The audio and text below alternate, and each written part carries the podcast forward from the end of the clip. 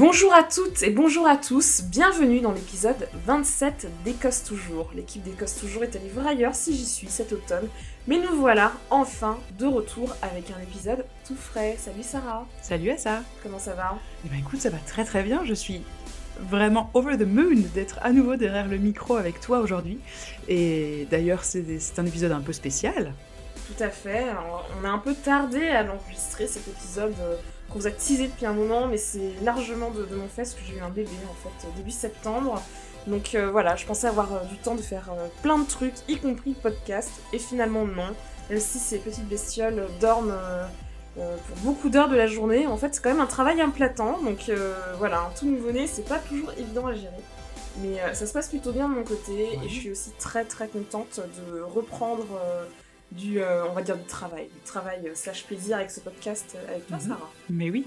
Et du coup, on dit bienvenue à notre nouveau podcasteur, Jacob. Tout à fait. Peut-être qu'on l'entendra dans ce podcast, on verra. Je doute pas. en tout cas, il est, il est le bienvenu, hein, on l'attend autour de la table. Et ouais, en fait, ça, ça, il faut pas que tu dises ça. On fait l'épisode quand on veut, quand on, quand c'est le bon moment. Et aujourd'hui, c'est le bon moment de, revenir hein, derrière les micros d'Écosse toujours. Et on a justement un épisode qu'on prépare depuis assez longtemps. Ça fait vraiment longtemps qu'on le laisse maturer. On l'a appelé L'Écosse a du style. Oui, l'Écosse a du style, hein, ça on le savait. L'Écosse inspire les créateurs, alors on pense euh, peut-être euh, assez facilement à l'usage du tartan euh, dans les collections d'Alexander McQueen, aussi d'ailleurs chez Vivienne Westwood. Et récemment, je ne sais pas si vous les avez vus passer sur les réseaux sociaux, mais il y a eu pas mal de pubs pour la nouvelle collection de la marque Cézanne, avec aussi, hein, vous, vous en douterez, du tartan et des pulls avec des motifs. Mais on ne peut pas résumer la mode en Écosse à ça. Hein. La mode en Écosse, c'est bien plus que ça, évidemment. Euh, c'est d'abord le textile, tout simplement. Qu'est-ce qu'on produit en Écosse À partir de quelles fibres Après avoir exploré cela, on va bien sûr parler du tartan et du kilt. D'où vient-il Que symbolise-t-il et qui se cache derrière le kilt. On va tout vous révéler. On en parlera avec Mathilde Goubet et Jonathan Billot, nos deux kilt makers préférés, pour euh, évoquer cet artisanat en péril. Et pour finir, nous parlerons bien sûr des créateurs et des créatrices d'aujourd'hui, dont les marques et les vêtements habillent l'Écosse. Alors, euh, bah, d'abord, on va commencer par entendre euh, ce qu'a à dire Kirsty hein, de la marque Isolated Heroes. C'est une marque qui nous vient de Dundee. Et nous avons rencontré Kirsty à l'occasion d'un pop-up qui s'est déroulé au nouveau centre commercial d'Édimbourg qui s'appelle le St. James Center. Mais avant ça, eh bien, on vous invite à écouter l'avis de Chu et Manu du blog Golden Bracken. C'est un super blog en français consacré à la mode écossaise. Euh, bonjour et merci. Our strength is our difference. Dinny feed it. Dinny call canny.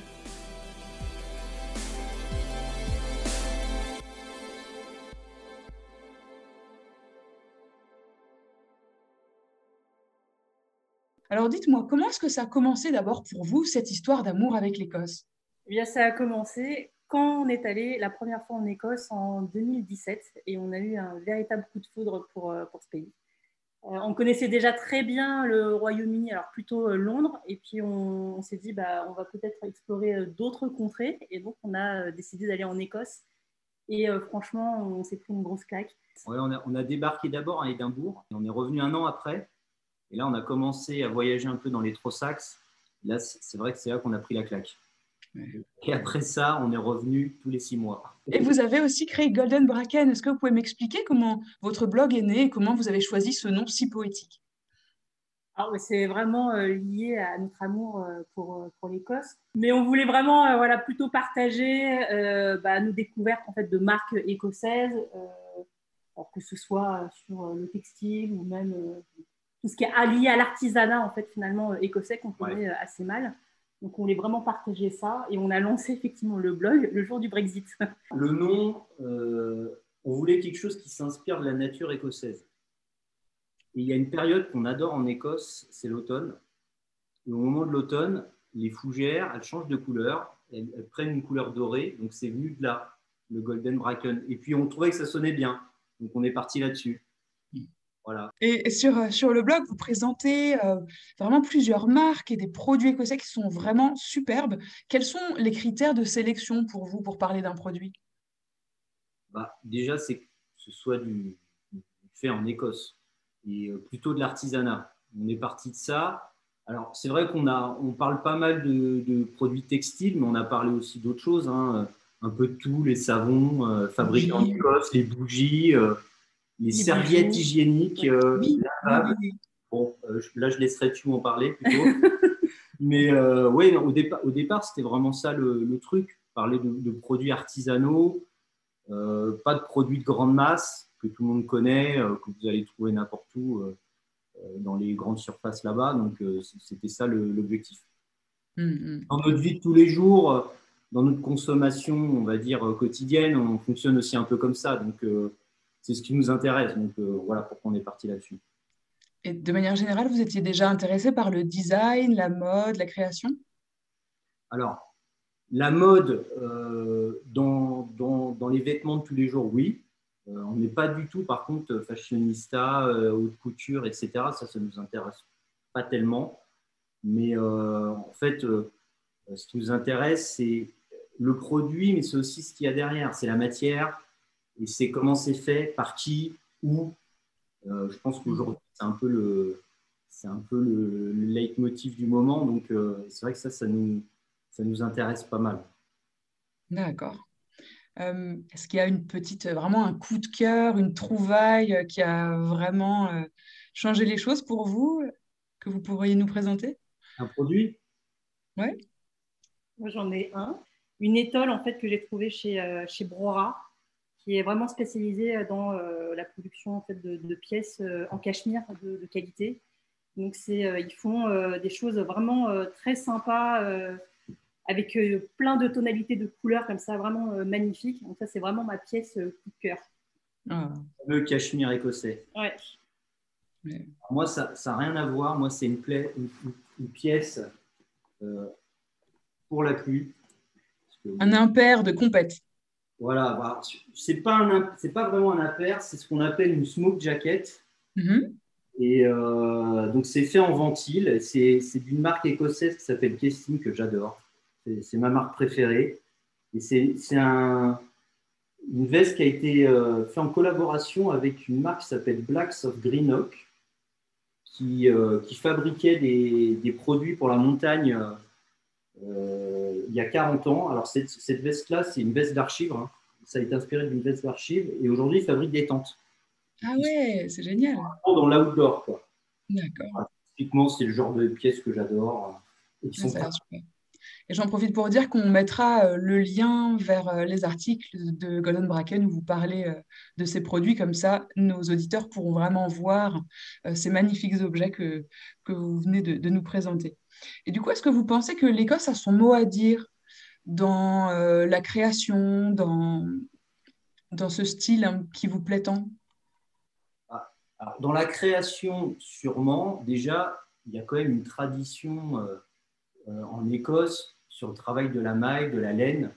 Euh, je veux dire, il y, a déjà des marques, euh, c'est même pas qu'ils ont leur mot à dire, c'est qu'ils ils ont déjà tout dit.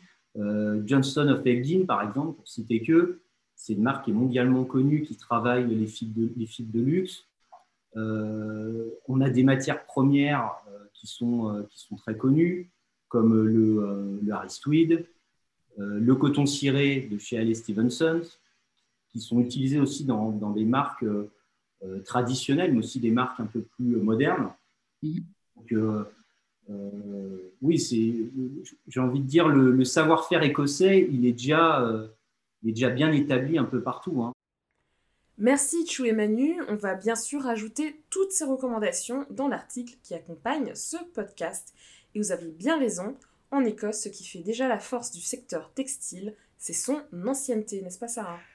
Oui, bien sûr. Et d'ailleurs, la fibre que l'on associe le plus facilement à l'Écosse, c'est bien sûr la laine. Bah oui, regarde, tous ces moutons, il y en a plus de 7 millions.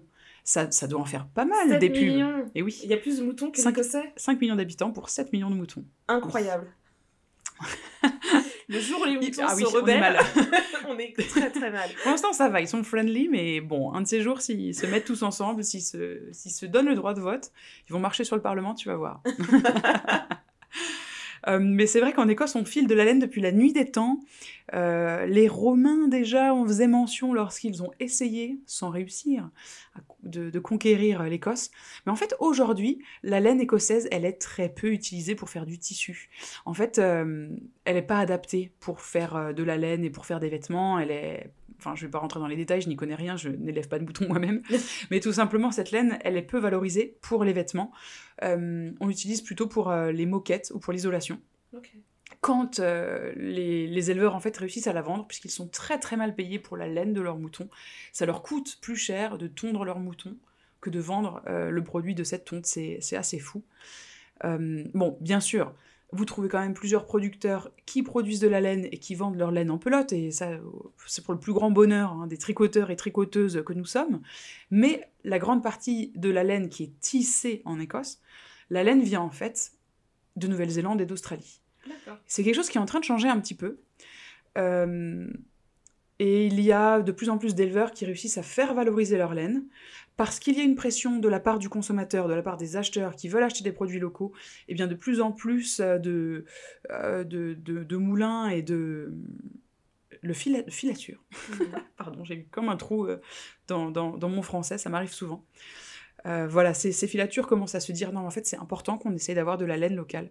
Donc, de plus en plus, on voit apparaître euh, des tartans, des tweeds qui sont faits euh, en laine 100% euh, britannique. ou 100%, je sais pas s'il y en a encore une 100% écossaise, il y en a une qui est 80% écossaise. Voilà, donc c'est pas gagné, ça bouge un petit peu. Et si on ouvre l'œil, on peut trouver de la laine locale, utilisée localement. Et c'est important de s'en rendre compte. Euh, D'ailleurs, un bon exemple de l'importance de la laine, hein, même dans la culture écossaise en général, c'est l'artisanat de Fair Isle. Fair Isle, c'est toute petite île des Shetland où on a, développé en fait euh, l'usage de ces, motifs très intriqués qui ornent ces, pulls en laine que l'on voit très souvent. Alors, ça peut aussi vous faire penser à la Scandinavie, mais c'est pas étonnant, on est tout près de la Scandinavie quand on est à Fair Isle. Alors, pour les découvrir, je vous recommande d'aller jeter un œil au site de Marie. C'est une Française qui mêle à la fois le digital et les techniques traditionnelles pour confectionner de magnifiques pulls en laine. Alors en ce moment, je crois que sa boutique est fermée. Maintenant, vous pouvez quand même la contacter si vous voulez lui faire une commande. Et elle organise aussi des vacances tricot. Donc à ça, un de ces jours, quand Jacob sera plus grand, je Ah te ouais. propose qu'on aille faire une semaine de tricot avec Marie sur Ferraille. Tout à fait. Je sais pas tricoter, mais j'apprendrai pour l'occasion. hein. Clairement, c'est sur ma bucket list. Mais euh, ça a l'air vraiment, vraiment chouette. Et en plus, euh, elle conço- en fait, elle conçoit ses pulls, mais elle a aussi des machines à tricoter. C'est pas forcément euh, du tricot fait à la main. Oh. Tu, peux, enfin, tu peux faire de tout si tu veux, mais tu- c'est surtout l'exercice de créer le design de ton pull, si tu veux. C'est c'est assez intéressant, je trouve. D'accord. Ouais, On se note ça. À faire, carrément. Sarah, euh, plutôt tu mentionnais le, le tweed, et c'est vrai que c'est un tissu qui fait vraiment partie de l'identité euh, de l'Écosse. Le tweed est un autre tissu très beau, très chaud, tissé ici en Écosse, surtout dans le sud du pays, mais aussi sur l'île de Harris et Lewis, dans les Hébrides extérieures, donc dans l'Atlantique. Euh, le Harris Tweed est d'ailleurs le seul, pro- le seul tissu protégé par une sorte d'AOP. Euh, le Harris Tweed est obligatoirement tissé sur Harris et obligatoirement à la main. Devenu très populaire au cours du XXe siècle, le Harris Tweed était traditionnellement fait par les familles paysannes pour leurs propres usages. En vous promenant sur l'île, il n'est pas rare d'apercevoir un métier à tisser dans un hangar. Mm. Attention cependant, si le tissu est bien fabriqué en Écosse, il faut se poser la question du lieu de manufacture des objets. Bien souvent, des souvenirs, des sacs et d'autres objets estampillés Harris Tweed sont en fait faits bien loin de l'Écosse. Pour les vêtements, très peu sont faits en réalité ici. Il y en a beaucoup par exemple qui sont réalisés au Portugal Mm, mm, mm. où le savoir-faire et les infrastructures sont toujours présentes. Exactement. Et euh, pour le coup, on ne le dit pas nécessairement négativement, c'est juste, c'est bien de le savoir, c'est bien d'être au courant. C'est pas 100% made in Scotland. Exactement. Il y a plusieurs étapes. Le tissu lui-même vient d'Écosse, mais parfois il est parti très très loin euh, en Asie. Il est revenu en Écosse pour être vendu en Écosse. Mm. Donc ça, ça peut poser euh, problème, je trouve, et c'est des choses qu'il faut euh, mettre en avant. Et je n'ai cessé de poser la question, en fait, comment est-ce qu'on peut tracer les entreprises qui f- fabriquent les objets à base de Harris Tweed Et pour l'instant, je n'ai toujours pas de réponse. Donc si quelqu'un euh, a des indices, ça m'intéresse. Mm, mm, mm.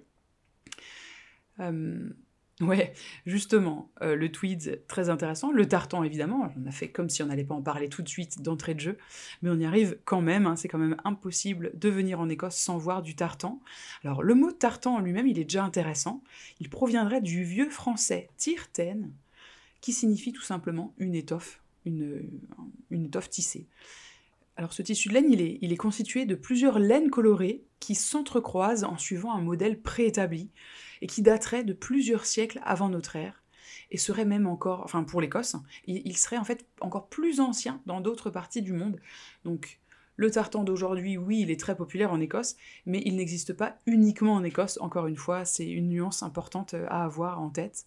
Et les tartans que l'on voit aujourd'hui, ils sont en fait presque tous originaires du 19e siècle, et c'est l'époque où l'élite britannique a commencé à s'emparer de cette étoffe populaire pour en faire un système d'identification des grandes familles écossaises. Et à ce moment-là aussi, les tartans sont devenus plus colorés. Les vieux tartans, en fait, étaient juste teints avec les végétaux qu'on trouve euh, dans le coin. On n'avait pas forcément de couleurs très très flashy. Or, à partir du 19e siècle, on est vraiment plus capable de faire des teintures très différentes, d'où l'apparition de couleurs euh, un peu plus, euh, un peu plus variées si vous voulez.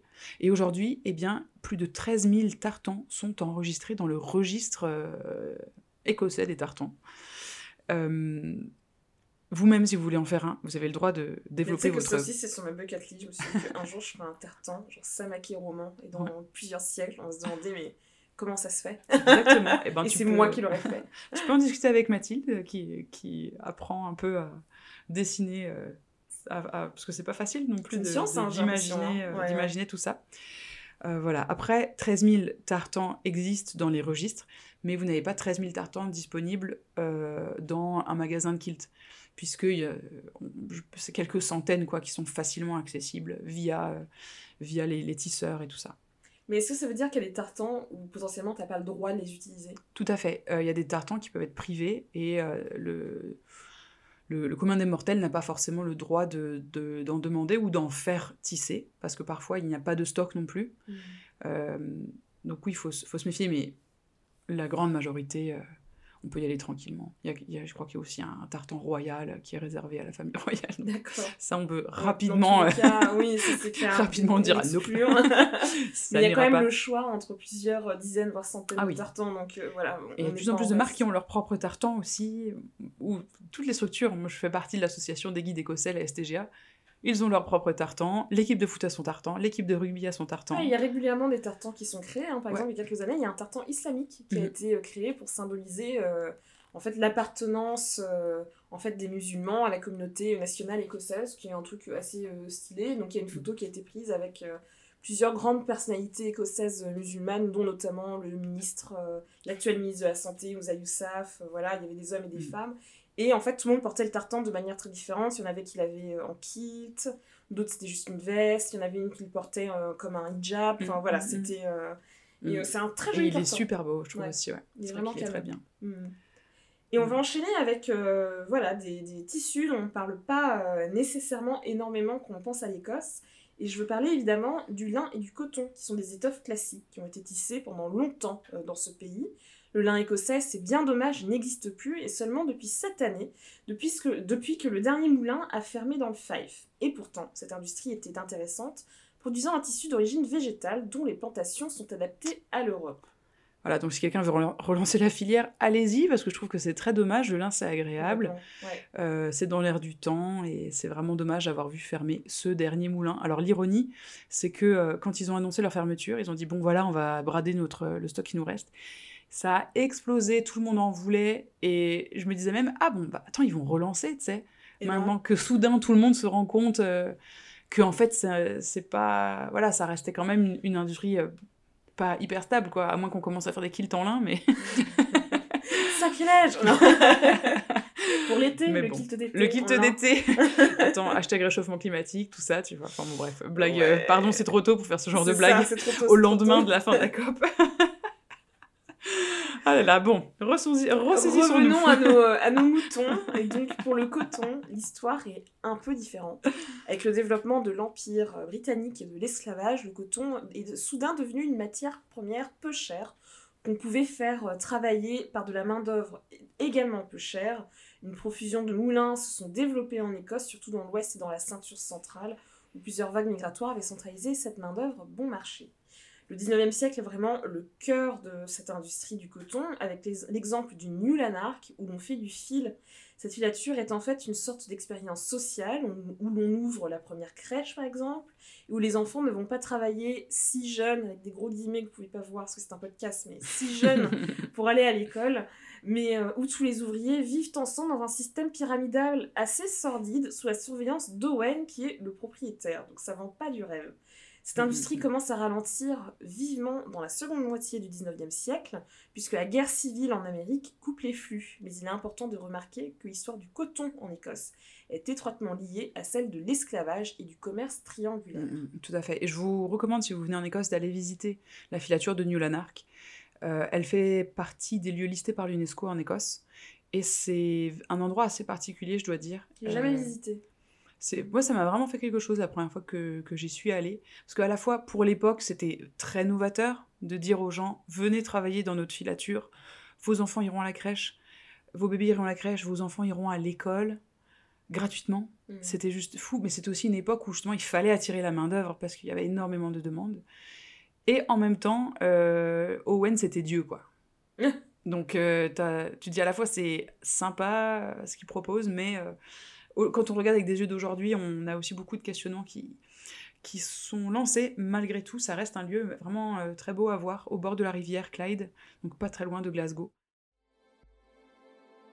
Écosse toujours, tu m'intéresses.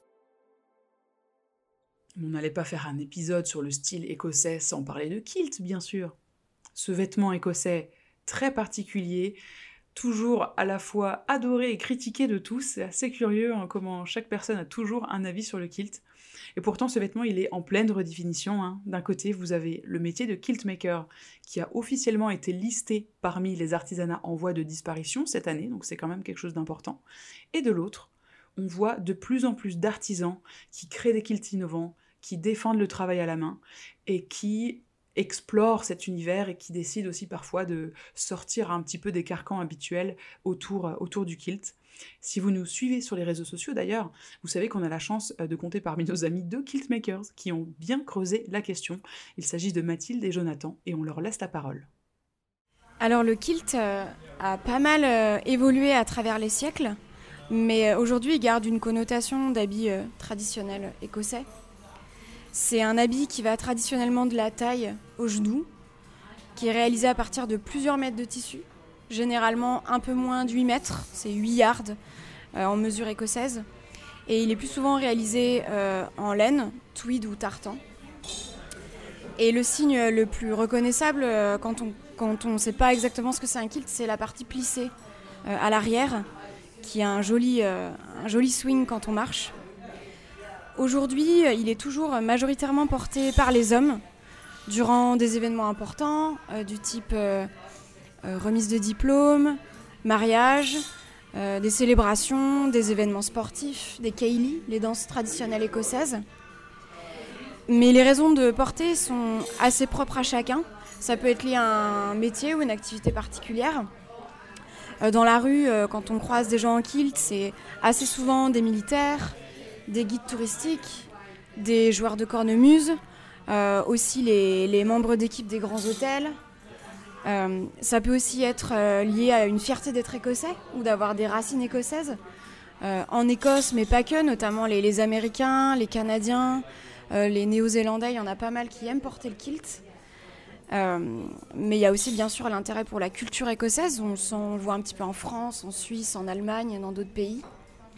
Et puis, euh, il y a aussi une raison un peu autre qui est l'intérêt pour euh, le, style du kilt, l'esthétique, euh, qui est très beau, qui peut plaire, et le confort aussi. C'est assez, assez chouette de ne pas, pas être embêté par des jambes de pantalon et puis de, de pouvoir se faire plaisir avec son petit swing en marchant. D'accord. Et autour de toute cette tradition, qu'est-ce qui aujourd'hui nous permet d'être quand même innovant et quand même créatif dans le monde du kilt Alors, je, dirais qu'on peut travailler sur différents aspects euh, lorsque l'on crée un kilt. Euh, ça peut être par exemple modifier les, tissus que l'on utilise. Je sais que certains kilt makers utilisent par exemple du denim euh, pour, pour leur kilt. ce qui donne un aspect assez intéressant. on peut également jouer sur la symétrie de l'habit. Afin d'un peu de, de, changer finalement la, coupe ou, ou faire ressortir certaines parties du, corps ou, de l'habit. on peut jouer également sur les plissages.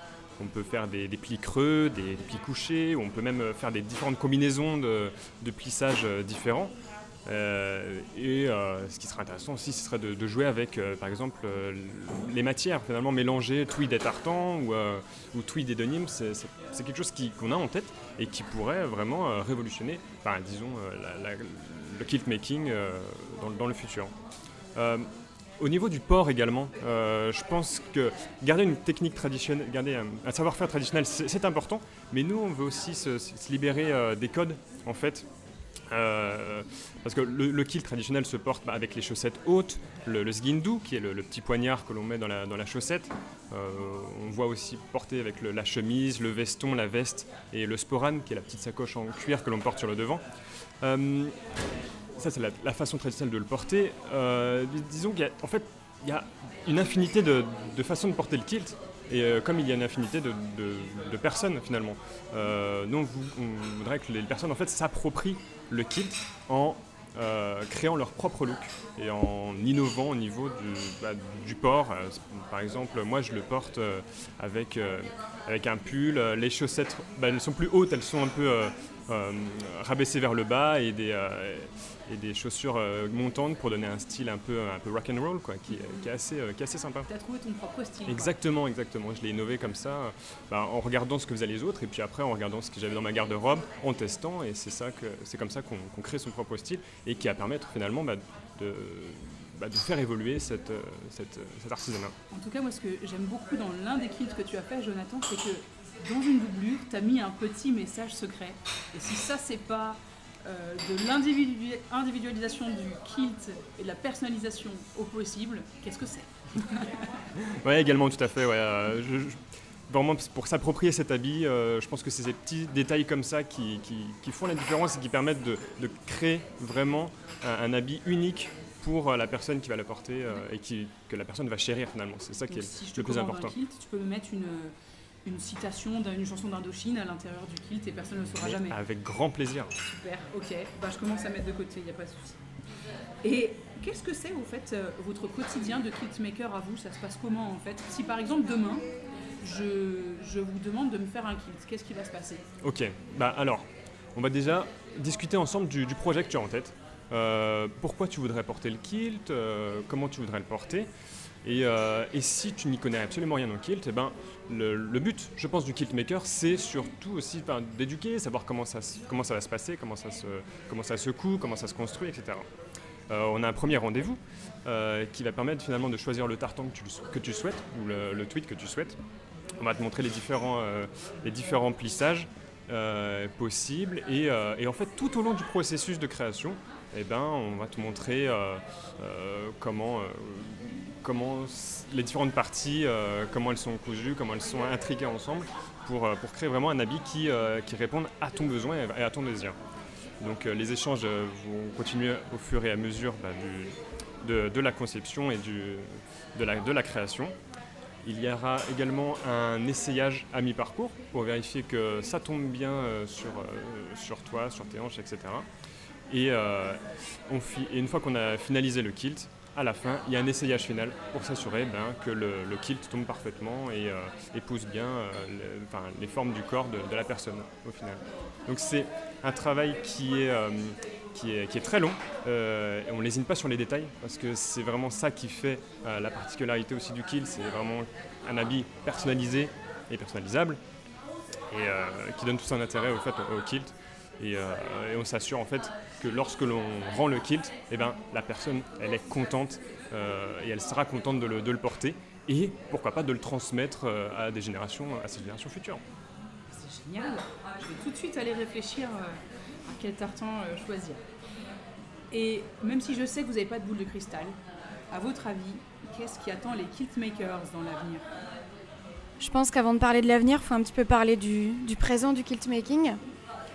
Euh, actuellement, c'est un art qui a été reconnu comme euh, en danger, un artisanat en danger. Il a été ajouté à la, liste rouge euh, par la Heritage Crafts Association. Ça vient entre autres du fait que ces dernières décennies, il y a eu une vraie invisibilisation des artisans. Il me semble aussi important de mentionner que c'était en très grande majorité des femmes. C'est un métier de couture qui est souvent un peu relégué comme un, travail domestique, pas forcément valorisé à sa hauteur. Et les kiltmakers étaient relativement isolées les unes des autres, euh, en travaillant en tant qu'indépendantes pour des, revendeurs, des marques, des tailleurs. Et euh, il y a aussi pas mal de, structures qui, qui, qui donnaient en fait une formation fragmentée, où les kiltmakers n'avaient qu'une petite partie du savoir, ce qui leur empêchait de, prendre leurs propres clients ou de vendre en direct.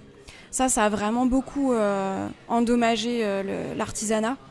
Et bien souvent, encore à l'heure actuelle, il y a une rémunération, euh, trop faible, ce qui fait qu'il n'y a pas vraiment de renouvellement de- des, kiltmakers parce que même s'il y a beaucoup plus de... Il y a des jeunes qui sont formés actuellement, des jeunes ou des moins jeunes d'ailleurs, mais en fait c'est très dur d'en vivre financièrement. Donc il y en a beaucoup qui ont appris, mais qui ne vont pas se, se professionnaliser en fait. Ça restera du, domaine du hobby. Ce qui fait qu'il y a, de moins en moins de kiltmakers. Enfin il y avait, je pense que c'est un petit peu, euh, un petit peu en, train de, en train de tourner, notamment grâce aux réseaux sociaux, qui a vraiment redonné du pouvoir et de la visibilité euh, aux artisans. Il y a aussi des formations qu'on retrouve un petit peu euh, dans, dans plusieurs régions d'Écosse. Mais vraiment, l'enjeu pour que les jeunes prennent la suite et en fassent leur métier, il faut que les choses changent. Euh, selon nous, au centre de, tout ça, c'est que les prix des kilts doivent refléter le travail et l'expertise des artisans. Donc il faut vraiment une revalorisation de, de ça. Euh, et ça passe aussi par la pédagogie, montrer la différence entre un kilt fait à la machine en polyester et un kilt en laine euh, fait à la main. Et il faut aussi, selon nous, euh, un petit peu comme dans tout plein de domaines, limiter les intermédiaires, privilégier euh, le circuit court et le fait de passer en direct avec les artisans. Et puis euh, concernant le, le kilt, au-delà de l'artisanat, euh, on aimerait bien pousser le kilt à devenir un peu plus inclusif, entre guillemets. On pense que c'est lié à des enjeux de société assez contemporains, notamment le, genre. Est-ce, que est-ce que ça a vraiment du sens de limiter le kilt aux hommes? Pourquoi? Est-ce que ça peut pas être porté par les femmes, par, par qui veut porter le kilt en fait? Et, euh, ça, c'est un peu lié aussi aux habitudes de consommation. Les gens posent de plus en plus à, acheter des, vêtements qui durent, qui peuvent les suivre, qui sont faits localement, qui sont faits avec des matières euh, euh, renouvelables, plus, respectueuses de l'environnement et de, l'humain. Et ça, c'est assez chouette avec le kilt parce que si c'est bien fait et, et entretenu, ça peut durer toute une vie. Euh, c'est aussi important que, les kilts soient fabriqués euh, en Écosse ou en tous les cas localement où sont les clients. Euh, on, pense que voilà, c'est aussi dans, dans l'air du temps d'avoir une relocalisation des savoirs et de la production. Donc on est assez, même s'il y a beaucoup d'enjeux, beaucoup de défis, on est assez optimiste pour l'avenir. Il y a pas mal de choses qui sont en train de changer.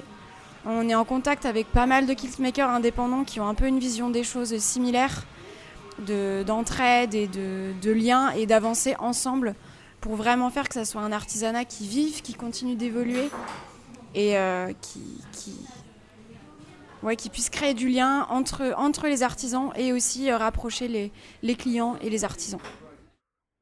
Eh bien, merci Mathilde et Jonathan. Et d'ailleurs, un autre kiltmaker écossais, Howie Nicholsby, euh, de la marque 21st Century Kilts, il y a quelques années le projet de créer une sorte de label pour le kilt écossais pour protéger les techniques autour du kilt écossais.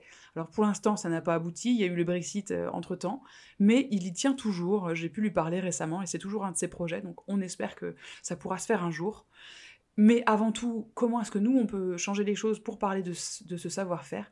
Eh bien, c'est tout simplement en parlant du kilt et de toutes les histoires qui s'y raccrochent. Tout à fait. Alors, il y a quand même une question euh, qu'on n'a pas évoquée et qui, perso, c'est la première question qu'on m'a posée euh, dès que voilà, les gens ont su que j'étais euh, en Écosse. Donc, la première question, c'est est-ce que les gens ils portent le kilt en vrai? Est-ce que vous voyez des kilts dans la rue?